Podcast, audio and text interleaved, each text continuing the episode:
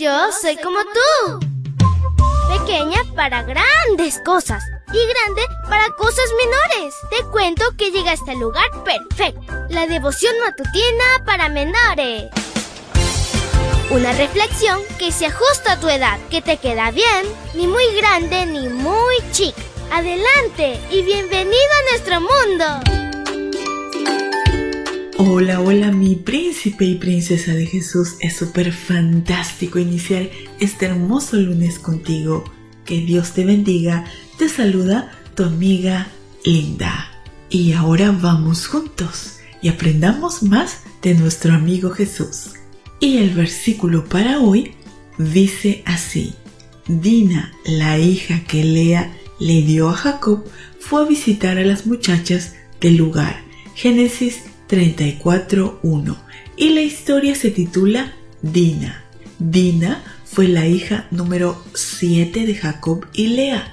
Nació en Padán Aram y debió haber ocupado un lugar muy especial en la familia, pues era la única entre puros varones. Su nombre significa juicio.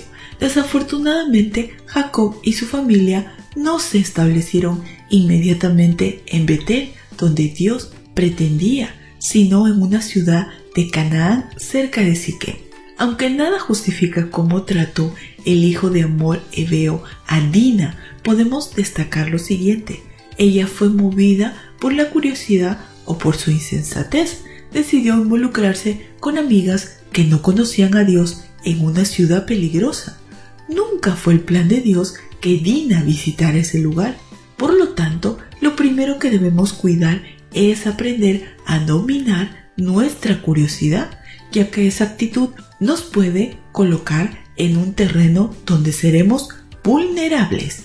Imprudentemente, Dina fue sola a ese sitio inapropiado, un lugar donde no conocía a muchas personas y por ser ajena a ese entorno como extranjera, fue blanco aún más fácil de un engaño.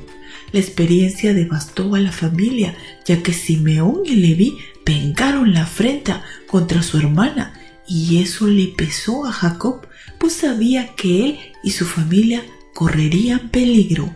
Esta situación orilló a la familia a huir de repente al lugar original a donde Dios los había llamado, Betel. Debemos reconocer que los tiempos actuales se caracterizan por la inseguridad Muchos jovencitos se quejan porque sus padres les impiden salir solos de casa o no les permiten acudir a ciertos lugares. Les ponen una hora fija para regresar. Además, les ordenan que vayan acompañados por un adulto.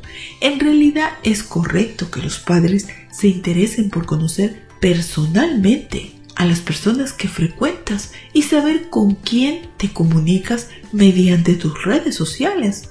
Muchos piensan que tales restricciones son injustas, manifiestan descontento de que sus padres se inmiscuyen en situaciones que piensan que son personales. En realidad, si las situaciones en los días del patriarca eran riesgosas, hoy no son mejores, más bien han empeorado en todo sentido. Jesús se refirió a la maldad, la violencia, la falta de amor al prójimo y la desobediencia de los hijos a los padres como característica del tiempo del fin.